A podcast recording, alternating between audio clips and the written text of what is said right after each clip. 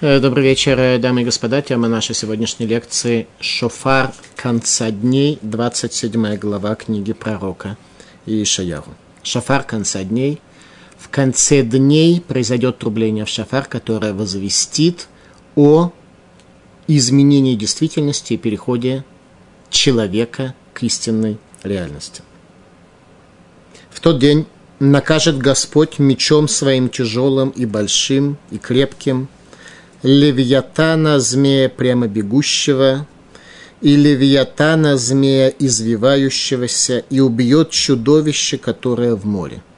То есть трубление в шафар приведет к тому, что божественный меч, не в прямом смысле этого слова, потому что звери эти уже настолько глубоко проникли в природу человека и в иллюзорную действительность искаженную, в которой мы находимся, что они перестали быть э, носимы самими собой, они просто являются частью искажения этой реальности. Поэтому трубление в шафар с этого пророк Ишаяху начинает свою главу, приведет к тому, что Всевышний устранит эти три типа змея. Прежде чем мы продвинемся дальше, сразу же, наверное, первый вывод, вот просто из чтения первого стиха этой главы, который мы должны сделать для себя, это не игнорировать проявление этих трех разновидностей драконов, змеев э, в себе, потому что они нас совершенно не игнорируют, они активно в нас э, живут, э, работают, влияют на нас, помогают нам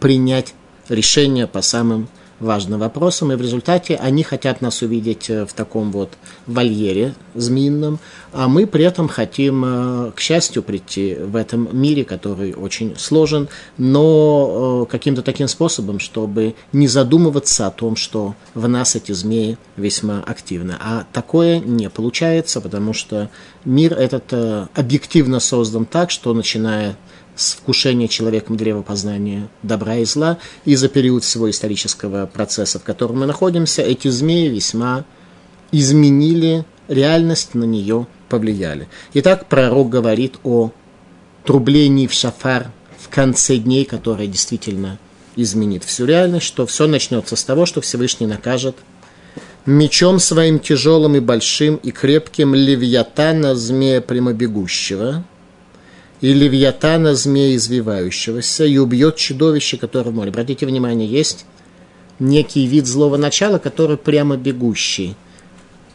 Он даже не скрывает себя, он даже не скрывает свои намерения, свои способы воздействия на человека, он просто тупо бежит прямо, а мы его игнорируем вообще. Мы даже его не замечаем. Не то, что змея, который извивается. Тут уже намного сложнее понять. Но чудовище, которое в море, мос, это, море – это символ э, хаотического бессознательного, тут уже намного-намного сложнее.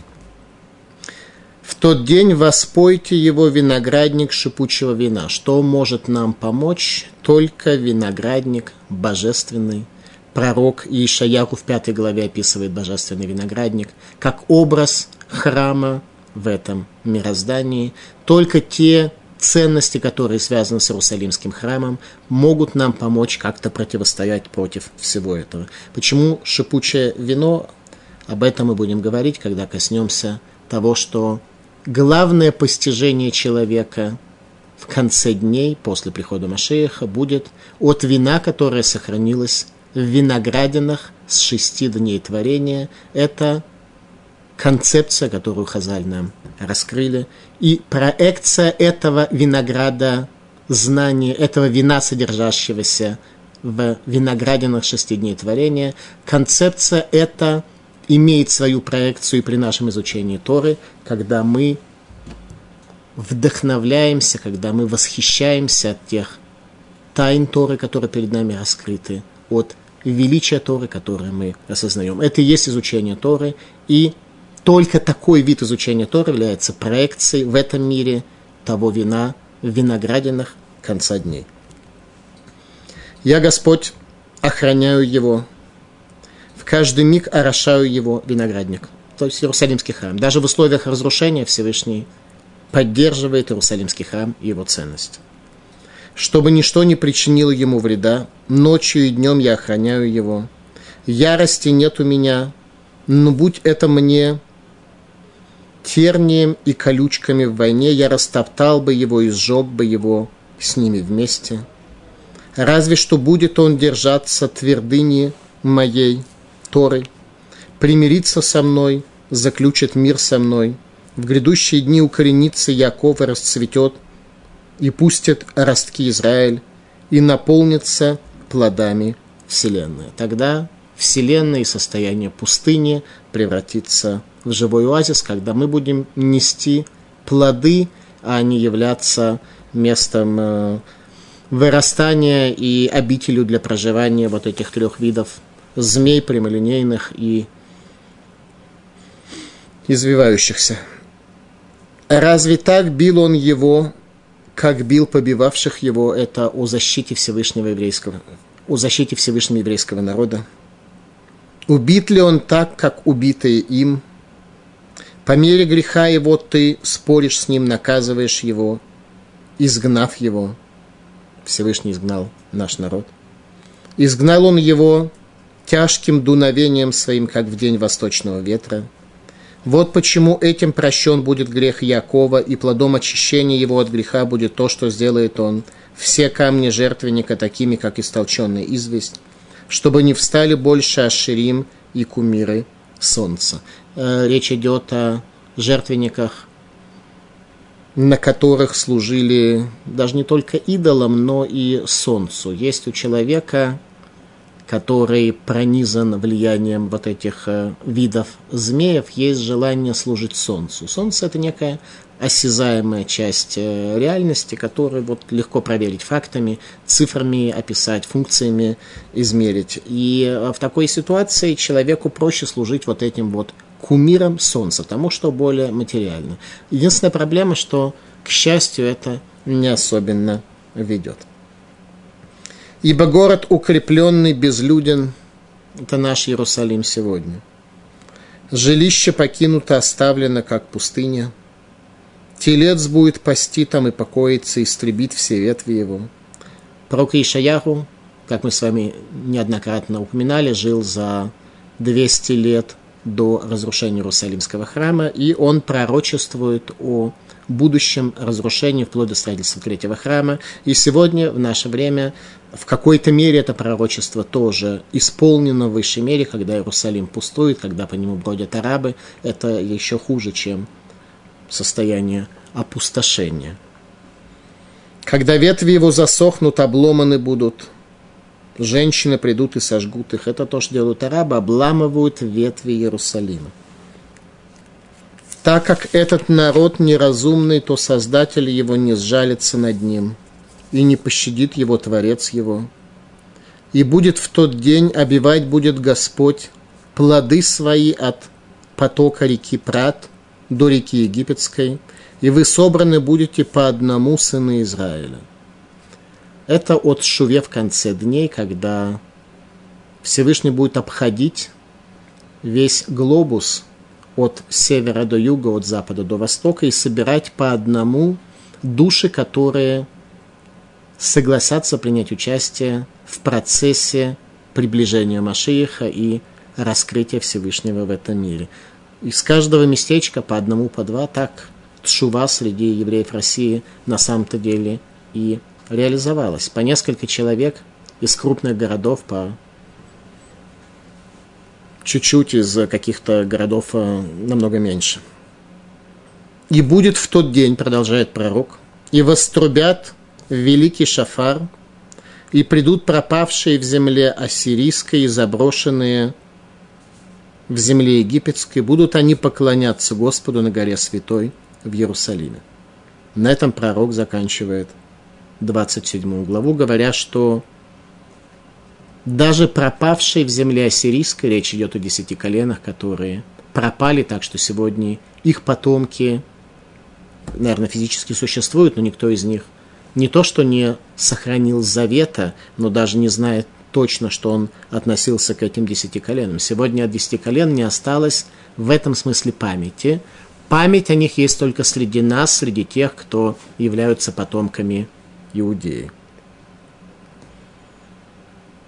и она сказана заброшенные в землю египетскую. что мы действительно являемся потомками иудеи, но почему-то заброшены именно в землю египетскую. Все это потребуется нам понять при изучении комментариев на эту главу. И будут они поклоняться Господу, и придут они к тому, чтобы поклониться Богу. Не в том смысле, что какая-то внешняя сила заставит, так пойдут э, Богу кланяться. Что люди придут к тому, что в этом предназначение человека. И Иерусалим – это святая гора. Произойдет изменение в постижении человека, в ориентации человека в действительности. 27 глава книги пророка Ишаяру, Шофар, конца дней, это последний стих этой главы. До этого пророк приводит нам условия и явления, которые произойдут перед трублением в шафар в конце дней тот день накажет Господь мечом своим тяжелым и большим и крепким левьятана змея прямибегущего и левьятана змея извивающегося и убьет чудовище, которое в море. Два или три типа змеев здесь описаны. Сейчас увидим, что об этом скажут комментаторы. Итак, устранение змея прямолинейного, извивающегося и морского, которые наложили свой отпечаток на мировую историю мышление и чувства человека. Человек сегодня – это творение, которое всецело поглощено вот этими тремя видами змеи. Поэтому, когда мы говорим о принятии решений, когда мы говорим о нашей попытке что-то постичь, что-то осознать, что-то охватить, то мы должны иметь в виду, что во всех этих процессах принимают участие все наши силы – в том числе и приниженные материальные силы, и в том числе и вот эти три вида зверей, которые в нас находятся. И как только человек хочет сделать какое-то доброе дело, они сразу же появляются. В Ешиве Тельс, одна из великих ешив в Литве была Ешива Тельс, там приводили такой пример, что только человек что-то хочет расставить на стол, сразу же со всех щелей появляются мыши, крысы – прочие звери, которые растаскивают все, что есть, и самому человеку ничего не остается. В этом смысл стиха «Киэйн цадик баарец ашер ясетов и хата», ибо нет праведника на земле, который будет делать хорошо и не совершит греха. Мы обычно заблуждаемся, считая, что этот стих касается того, что нет такого праведника, который всегда бы делал только праведное и никогда бы не совершил какого-то существенного или малосущественного или среднего греха.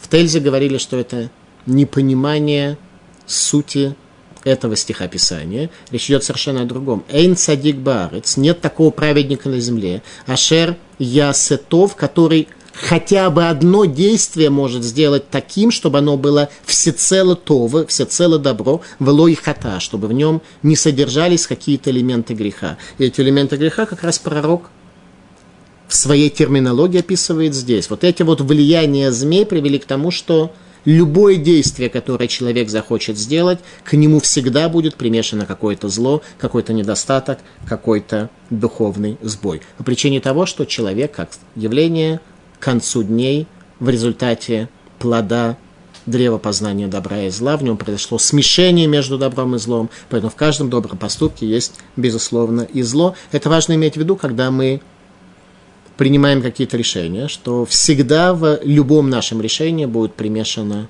злое начало, которое будет тормозить, которое будет мешать, которое будет стараться привести нас к сбою.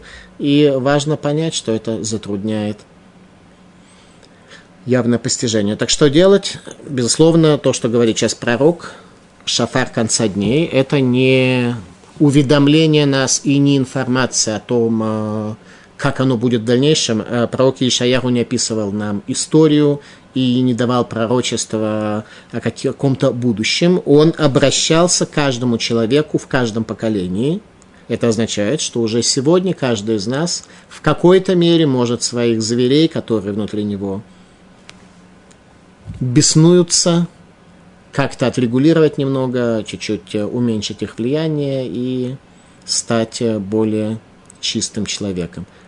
Еще раз, стих, который мы привели. Эйн цадик баарец ашерло ехата. Нет праведника на земле, который делает только добро и не совершит зла. Но все-таки есть праведник. То есть есть люди, которые таки да, очистили себя уже настолько, что, несмотря на то, что в них все-таки что-то еще находится, что они не в состоянии полностью отделить себя от материи, тем не менее в них находится и какое-то уменьшенное влияние этого зла, все настолько утончено, настолько возвышено, что он называется цадик. К этому можно прийти и возможно прийти только если мы удалим вот этих вот змеюг из своего существования. Раши. Что это за три змея? Сейчас мы видим с вами несколько весьма неодинаковых, но взаимодополняющих комментариев наших учителей. Раши. Речь идет о трех царствах. Египет, Ассирия и Эдом.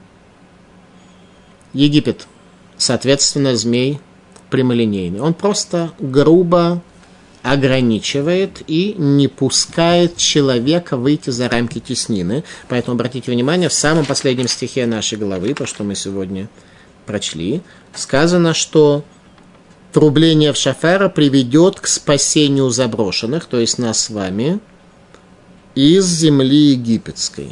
Теперь, кто из нас был в Египте? Подозреваю, что немногие, если вообще хоть кто-то из наших слушателей, включая меня, был в Египте. Тем не менее, мы находимся в определенной теснине, которая определена была Египтом. Главным центральным доводом египетского фараона, который он произнес из древних текстов, это приводится в книге пророка Ихескеля. Я имею в виду, что он произнес это намного раньше, но из текстов из пророков, это записал пророк Ихескель, главный центральный довод и креду египетского фараона было «Ли еори вани осетини, мне принадлежит река, я сам себя создал», как объясняют мудрецы Махшавы еврейского мировоззрения. Египетский фараон не был глупым, он э, явно понимал, что он когда-то родился, единственный в Танахе, кто отмечал день рождения, был египетский фараон. Он говорит, «Ли юрива анесетини, мне принадлежит река, я сам себя создал». Имеется в виду, что Египет – это воззрение на мир к михуяв мациют, как объективное существование. Как только человек смотрит на себя как на объективно существующего – то это те теснины, которые дают возможность в них созданию вольера, в котором вот эти три змея будут чувствовать себя весьма вольготно и будут иметь столько пищи, что смогут хорошо разжиреть, раздобреть и продвинуться в своей деятельности. Итак, Раши. Речь идет о трех царствах. Египет, Ассирия и Идом. Ассирия – змей извивающийся. Эдом – змей морской. Египет – теснины, как мы уже с вами сказали. Ассирия – это концепция ассимиляции. Не концепция физической ассимиляции, может быть, но концепция духовной, когда духовные формы стираются стремлением человека к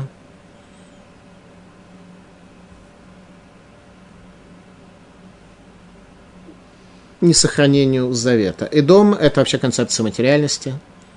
Море – символ отсутствия связи, рыбы – отсутствие любого завета.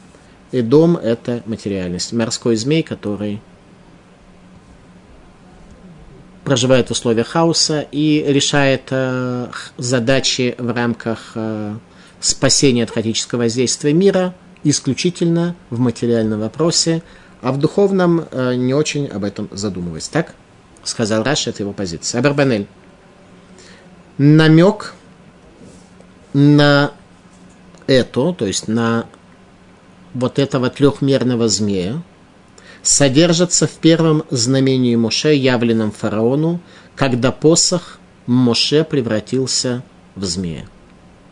Не случайно, когда Моше Рабейну пошел в Египет для того, чтобы вывести еврейский народ и показать всему человечеству, что этот мир подчиняется не египетскому воззрению, не египетским концепциям, а единому Богу, который меняет изменяет законы природы в зависимости от духовных потребностей мироздания. Не случайно поэтому Моше сделал свое знамение с посохом, который превратился в змея, и наоборот, а не с чем-то другим. Талмуд в трактате Бавабаса. Амар Авьюда, Омарав, Коль Маша Бара Кодыш Баруху Бауламо, Захару Накива Барам, все, что создал Всевышний в этом мире, он создал мужскую и женскую особь. Аф Левиатан Нахаш Барих, Валевиатан Нахаш Калатон, также и эти виды змеев, Захар Унакива Барам, он создал мужскую и женскую особь. Вейльмалейни с каким зелезе, если бы они имели связь между собой, махарвим коль голам кулони, бы разрушили весь этот мир, безусловно. Маса Акодыш Баругу, Сирес это Захар, Вахарак это Накива, что он сделал? Он кастрировал э, мужскую особь и убил женскую. И засолил для праведников латидлаво будущее время для конца дней. Это необходимо понять. Что будут праведники делать э, в конце дней э, с подобного рода засоленной особью вот этого вот э, змея. Безусловно, тут речь идет о какой-то концепции, речь идет о какой-то тайне, которую мы в рамках нашего урока раскрыть не можем, однако определенные интересные умозаключения из этого у нас безусловно и безусловно возникнут. Первое – Получается, что в этом змее содержится нечто, к чему не подобраться, используя инструментарий Олам Газе. То есть в этом змее, безусловно, есть какие-то ценности, потому что даже во зле есть божественная искра света, которая ее оживляет, ибо Всевышний создал этот мир из ничего. И, соответственно, все, даже зло, создано в конечном счете из божественного света. Значит, и в этом змее тоже есть божественный свет. Но у нас в этом мире нет инструментария, каким образом извлечь эту искру святости. В чем и заключается на самом деле суть Торы. Суть Торы раскрывает человеку, какими действиями и воздержаниями от каких запретов он может привести свою жизнь к тому, чтобы извлечь искры святости из своей жизни, из окружающих его предметов и понятий, а не наоборот, не дай Бог, не растоптать ее и не затоптать ее в оболочке, которыми она закрыта. Таким образом, даже в этих змеях содержится некая искра святости, но мы не можем ее сегодня постичь. Простой пример э, – виды пищи, которые запрещены евреям. Э, возьмем самый распространенный, наверное, из того, что едят народы мира, это то, что называется свин. Свинов есть нельзя согласно Торы.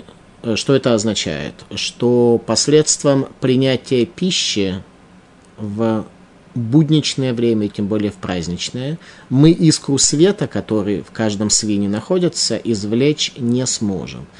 Есть определенные формы использования этих зверей, например, из свина сделать, э, из его кожи сделать э, ботинки для того, чтобы ими пользоваться нет запрета, таким образом мы, да, можем использовать данный предмет.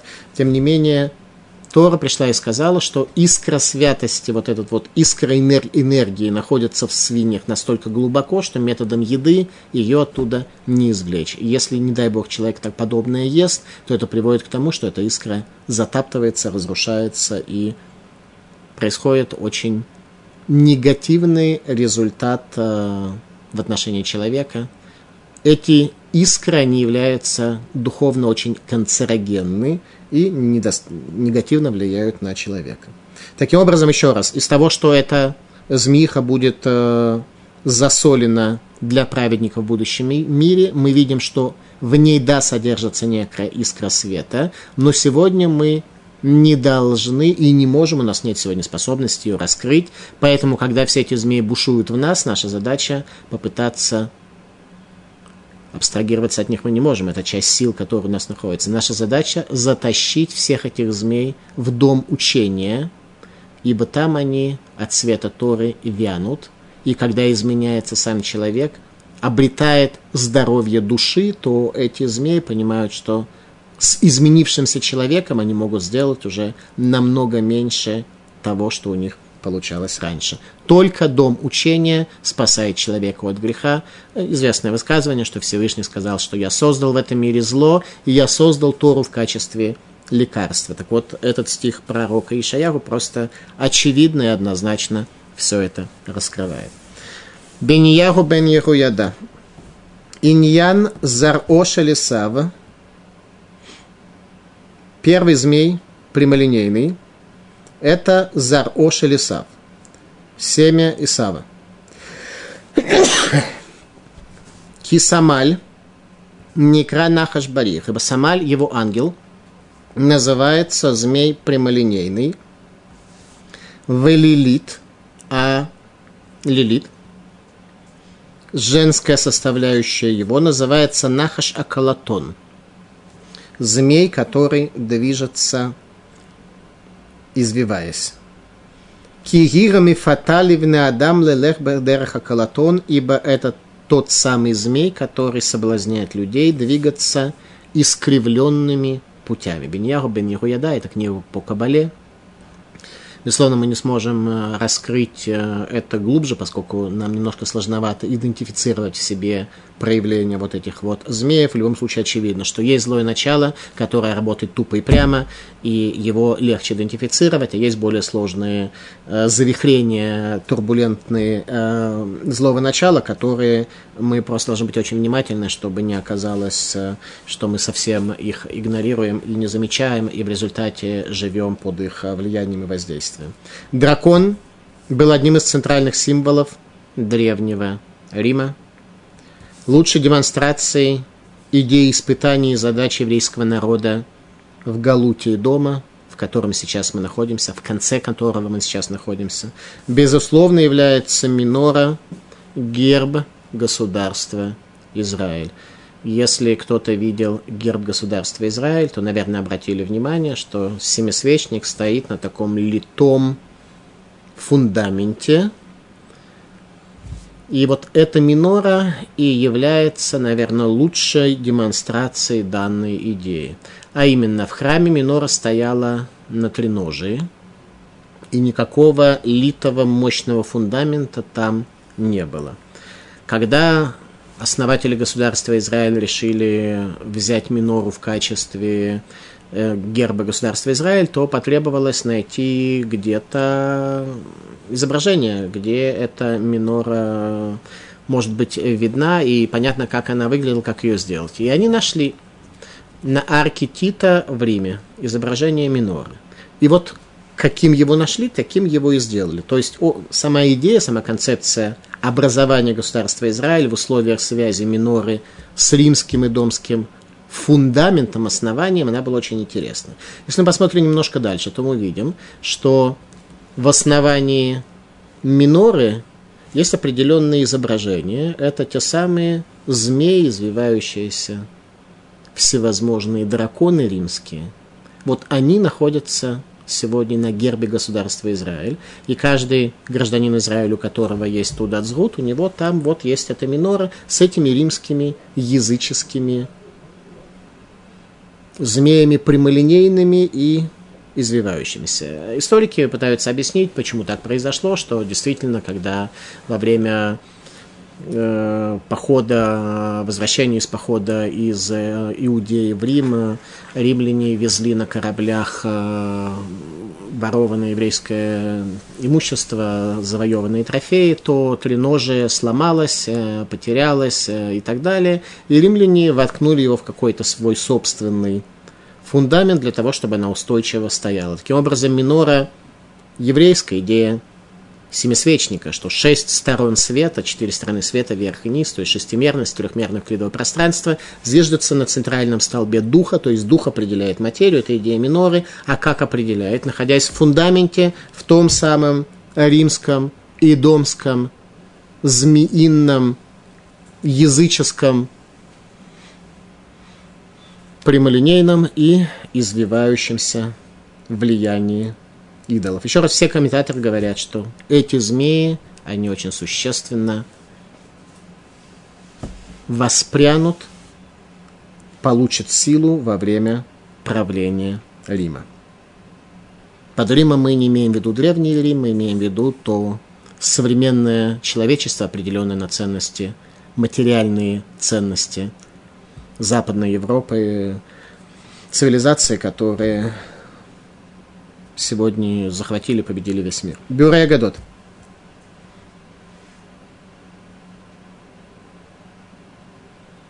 Веру Самаль, концепция этого многомерного, то есть Бюрей Гадот объединяет всех этих трех змей вместе. Говорит, Веру Самаль – это ангел злого начала, ангел зла. У Бадзуго Нахаш Бариху Нахаш Калатон. И его супруга – это змей прямолинейный змей извилистый.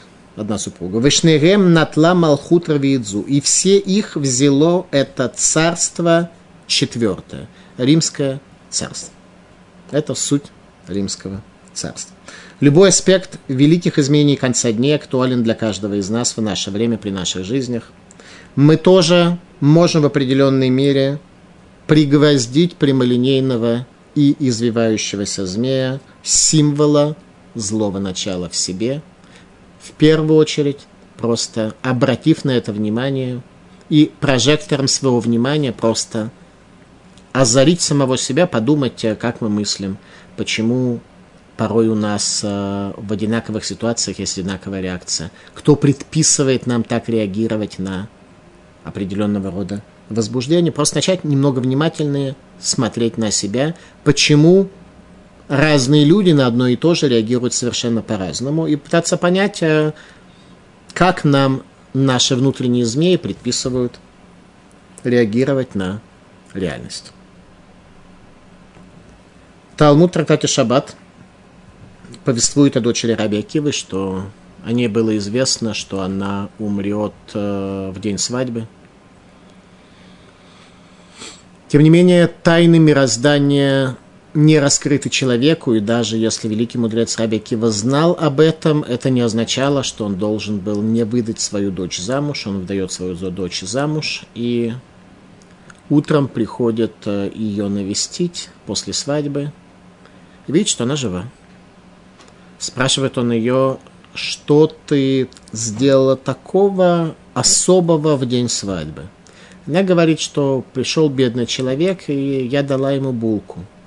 Смотрят они и видят, что когда она раздевалась, то булавку от э, своих волос она воткнула в стену и пригвоздила змея.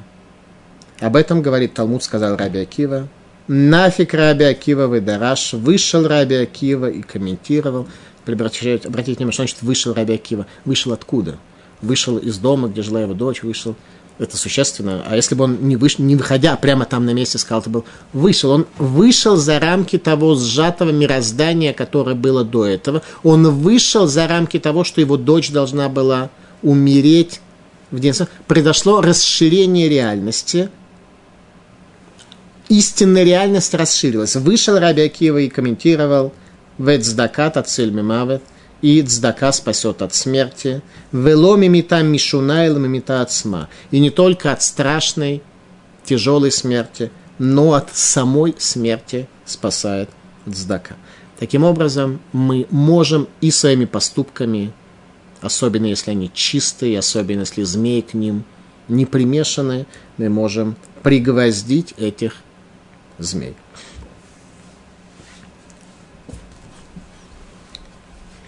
Равцаду какой он излюблено? Бехатаам.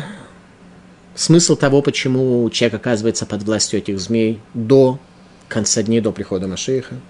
Шешалошелу гем кулами клипот гатава. Все они из оболочек нечистых страстей человека.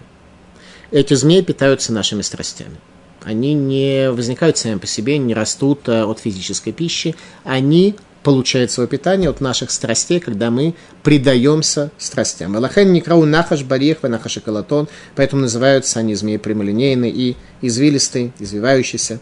Шетхилат килкуль ганахаш гая бетавата ахила.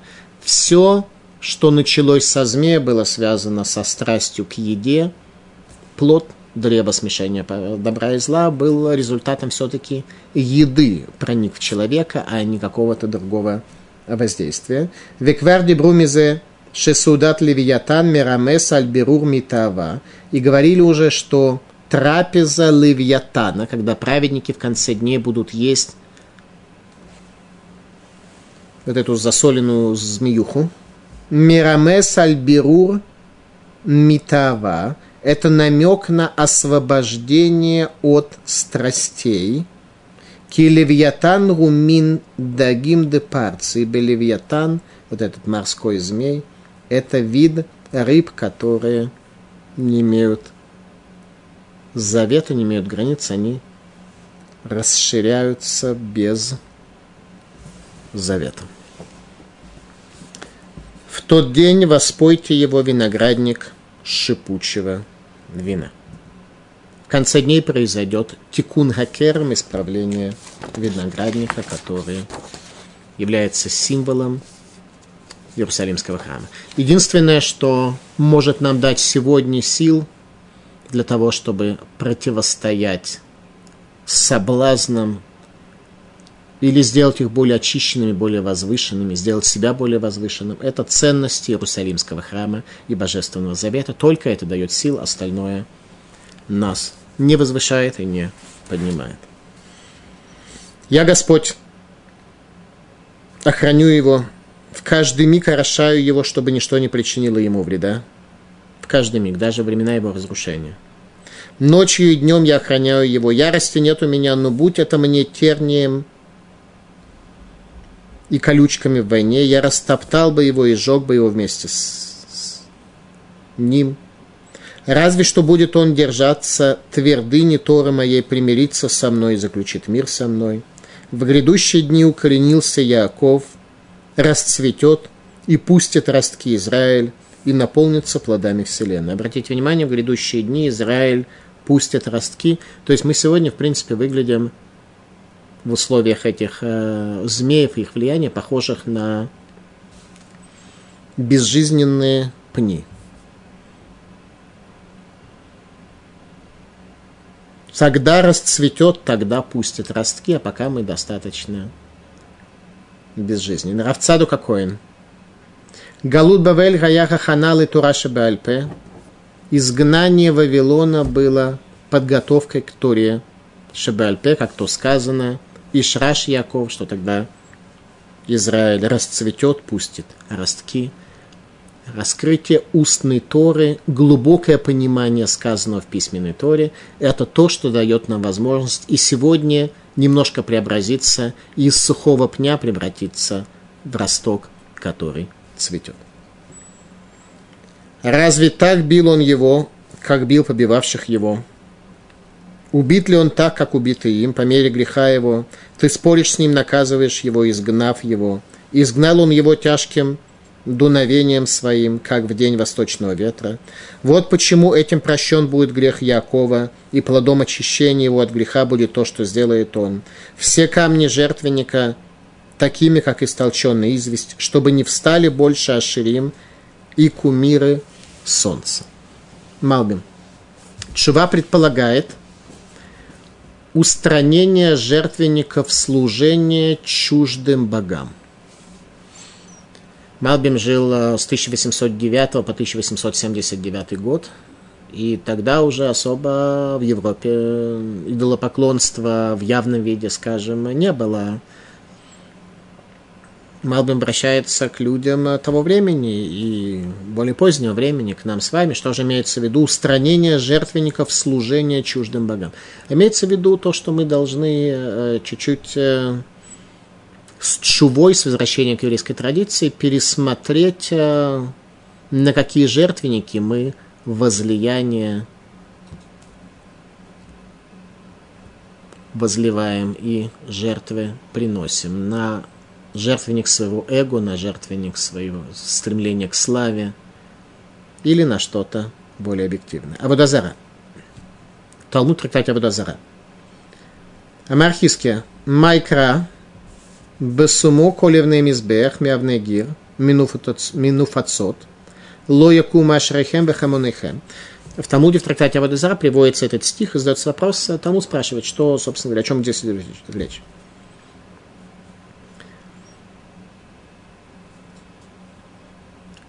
И Ика Кявнегир Минуфацот Ло Якумун Ашрейхем Вехаменехем Илав Якуму. Если вы эти жертвенники зла духовного сбоя, которым раньше вы активно служили, на которых вы осуществляли свои приношения и возлияния, если вы их разобьете как из камня из, из весникового, то тогда больше они не восстанут. Но если нет, то они восстанут, эти жертвенники. Они сами отремонтируются, починятся, и они сами начнут работать. Тот духовный сбой, который был свойственен нам, его нужно устранить фундаментально, иначе мы далеко не продвинемся. Мы немножко изменим свой образ жизни – мы немножко начнем э, какие-то элементы традиции вносить в свои дома, в свою жизнь, но людьми Торы, людьми Бога, пророк Ишаяру обращался к еврейскому гомо сапиенсу, а не лицу традиционной ориентации. С точки зрения пророка Ишаяру, человек – это великое божественное творение, которое предназначен для больших изменений, а не для малых. Талмуд подчеркивает, что человеку надлежит отдалиться от компромисса, не пытаясь сочетать жизнь по Торе с чуждыми божествами и страстями этого мира. Если мы евреи, то мы должны служить Богу. Если мы служим Богу параллельно, потакая своим страстям и пребывая в соблазнах, то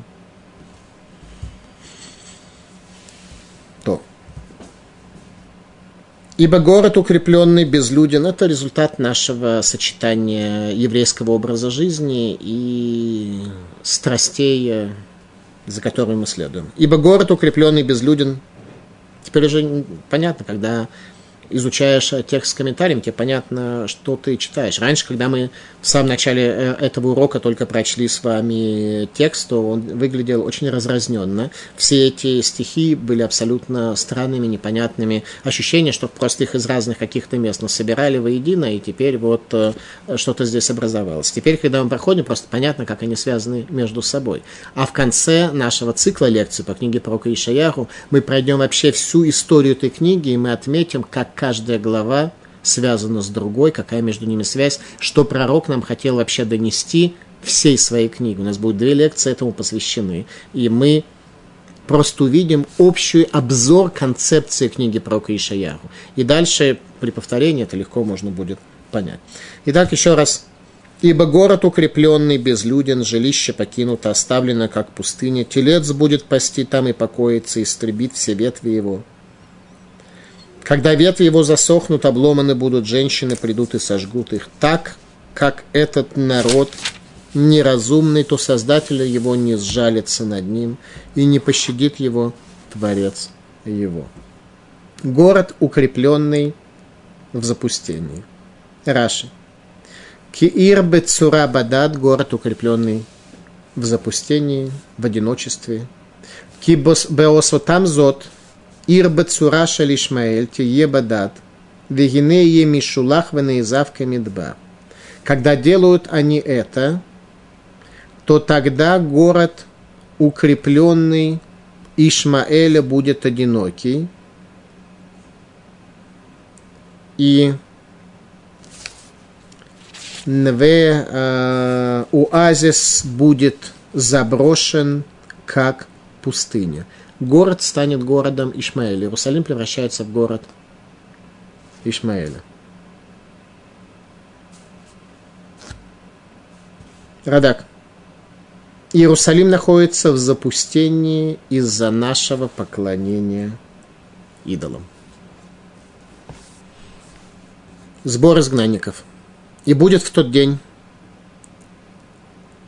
обивать будет Господь плоды свои – от потока Прад до реки Египетской, и вы собраны будете по одному, сыны Израиля. Обратите внимание, Всевышний относится к тем из еврейского народа, которые согласятся и захотят принять участие в процессе конца дней, называет плоды свои. Все остальное это декоративное, что не дает э, плода, не дает вкуса, не дает э, пользы и цели. По одному Всевышний будет обивать деревья для того, чтобы найти какие-то плоды тех людей, которые согласятся принять участие в тех процессах, ради которых Всевышний создал это мироздание. Всевышний создал мир, ожидая чего-то от человека, и лишь по одному из города, по одному из деревни он сможет кое-где каких-то людей обнаружить сбор изгнанников. В Торе, в книге Дворим, в 30 главе сказано следующее. «Вышав Рашем элукеха эт швутха, верихамха вышав и кибецха миколь гами, машер ивицеха Рашем элукеха шама, им ие недахеха бекце ашамаем мишами кабецха Рашем элукеху мишами кахеха». И вернется Всевышний возвращение твое. Не сказано и возвратит возвращение твое. Сказано вернется. Вернется вместе с тобой. И вернется Всевышний с твоим возвращением и смилуется над тобой – и соберет тебя среди всех народов, куда рассеял тебя Бог твой. И даже если будет отторженный в конце небес, оттуда соберет его Всевышний и оттуда заберет его в себе. Раша объясняет, что это за конфигурация слова «шав швутха» и вернется Всевышний при возвращении твоем. Вышава Шамелакеха Швутха, и вернет Всевышний Бог твой возвращение твое. Гаялу лихто вегешивет Швутха, было бы правильно написать и вернет твое возвращение, что Всевышний поможет тебе вернуться в конце дней. Рабатейну ламду миканша ашхина шруяем Исраэль бецарат галутам. Учат наши учителя, что божественное присутствие пребывает с народом Израиля в страдании изгнания, то есть шхина пребывает с нами в условиях нашего изгнания, а мы при этом этими змеями глобально пропитаны. Укшени Галин Гактив Геула Леацмо Шеру Яшуви Мехем. Когда будут они освобождены, то сказано, что он сам вернется вместе с ними. Клияка. У Маши Катува Тилукту то, что написано Тилукту, будете вы собраны, машма, аль-едей ахер, кию нилкатим алидей мелаха машир. Имеется в виду, что будете, будете вы собраны посредством человека, посредством царя Машир. Трубление в великий шафар конца дней. Вараям Байом Гару. И така бешофар гадоль, убаов дим, мерц ашур ваганидахи, мерц мицраем, виштахавула, гашем баракодыш берушалами. Будет в тот день, и придут пропавшие в земле ассирийской и оторгнутые в земле египетской и поклонятся Всевышнему на горе Святой в Иерусалиме. Тогда, когда протурбит великий шафар, тогда люди поймут, что Иерусалим – это гора святая, и тогда в первую очередь придут отторженные в Египет, мы уже объясняли с вами, почему именно это Египет, это тфисат михуяв мациют, воззрение на мир, когда человек является в своих глазах объективно существующей реальностью, то, что нам существенно мешает раскрыть Бога, когда ты сам для себя объективно существующий, то Бог вынужден от тебя скрываться, но это элементарно, как и в отношениях, э, скажем, в семье. Если муж и жена, между ними не будет связи, а каждый из них будет объективно существующей реальностью, то, по всей видимости, они очень быстро поймут, что вместе жить э, им абсолютно невозможно, им правильно объективно существовать э, порознь где-то в других местах. Поэтому и Всевышний сказано говорит Всевышний, я с гордецом не могу, и Всевышний вынужден уходить. Но даже в такой ситуации божественное присутствие он все-таки оставляет с нами для того, чтобы поддержать и защитить нас в изгнании. Трубление в Великий Шафар, собрание изгнанников. В тот день изгнанники, еврейские дети, плененные домской цивилизацией, услышат звук шафара и поймут, что надо возвращаться в землю Израиля, к завету Творца мира. Все поймут, что это трубление не является рекламой концертов, песни и пляски народов и дома над развалинами Иерусалима. Когда протрубит этот шафар конца дней, все самые несознательные евреи, находящиеся в полном отрыве от еврейства, они вдруг раскроются их глаза, и они увидят куда им нужно идти. Что означает большой шофар? Варая байомаху и такабы шофар гадоль. И будет в тот день, будет трубление в большой шафар. Зогар. Шафар, трубление в которой выводит рабов на свободу. Действительно большой шофар, трубление в которой выводит рабов на свободу. Мы сегодня рабы вот этих змеев, мы им э, служим, потому что они говорят нам, что делать. И мы делаем. Бог нам дал Тору, в которой сказано, что нам делать. А мы не делаем. Змеи говорят, а, занимайся самореализацией, а, страстям своим, предавайся как можно больше, и мы охотно это делаем. Так вот, великий шафар, он приведет к освобождению рабов на свободу, как сказано в книге Зога. Равцада какой? Райну, шезгулат кольга шофар муль Моилле кабец недахим митахлит гагестер. А именно, что трубление в шафар будет таким, которое поможет собрать отторженных от предела сокрытия божественности в этом мире. Хазаль. Карношель айль керен смоль гу ганишма берар синай – Шенеймар коля шофар гулех, сказали наши мудрецы, что трубление в шафар конца дней будет сделано не просто в какой-то абстрактный шафар или вообще без шофара, а просто напоминать э, эти звуки. Речь идет о влиянии человека в этом мире. Это будет шафар, связанный с поступком человека, с испытанием Авраама принести в жертву своего сына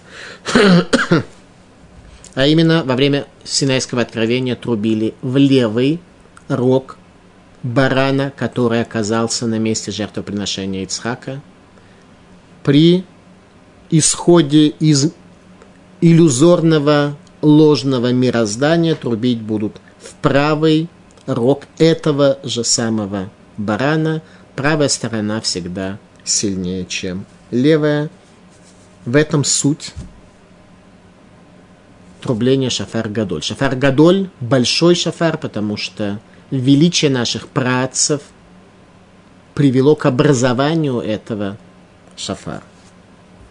Рацадак Аткоин. Гаавудим, пропавшие, которые вернутся. Райну, шенитну бен гаумот, те, которые пропали среди народов. Вейнам юдим клаль шеремизер Израиля. Да, они не знают, что они вообще относятся к народу Израиля, пропавшие. Пропавшие, как те, которые и сегодня физически не знают, что они евреи, потому что они не очень принимают внимание, что их прапрапрабабушка была еврейка.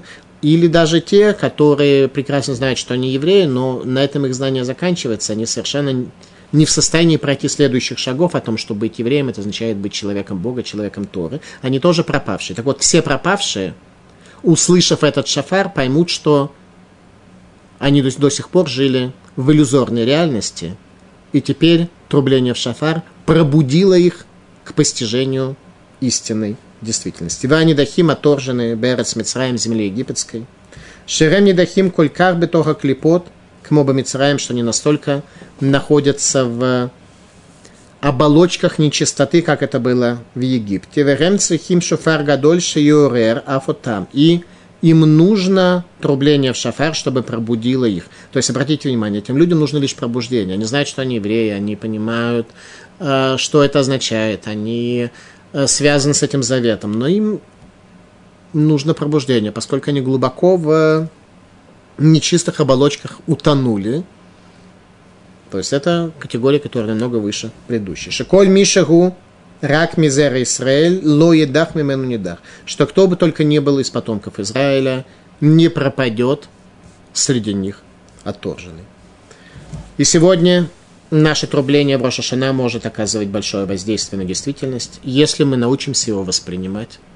Сегодняшнее трубление, я не имею в виду, конечно, если сегодня взять бараний рог и начать него трубить, то это должно нас особо сильно чем-то наполнять, но в Рошашана в высшей степени, да, как о том говорит пророк Амос, им и така шофар баир в амлоих раду, если будет трубление шафара в городе, то народ не преисполнится трепетом. Трепет перед Богом – это единственная энергетика, которая дает возможность прийти к божественному винограднику Иерусалимского храма и уменьшить в себе влияние змеев многомерных, прямолинейных и извивающихся для того, чтобы чуть больше подняться на ступень праведности, чтобы твои поступки, твое мышление, твои действия были более возвышены и святые. Спасибо за внимание. Тема нашей лекции – шафар конца дней, который пробудет человека от спячки и вернет его к истинной реальности. 27 глава книги пророка Ишаяху.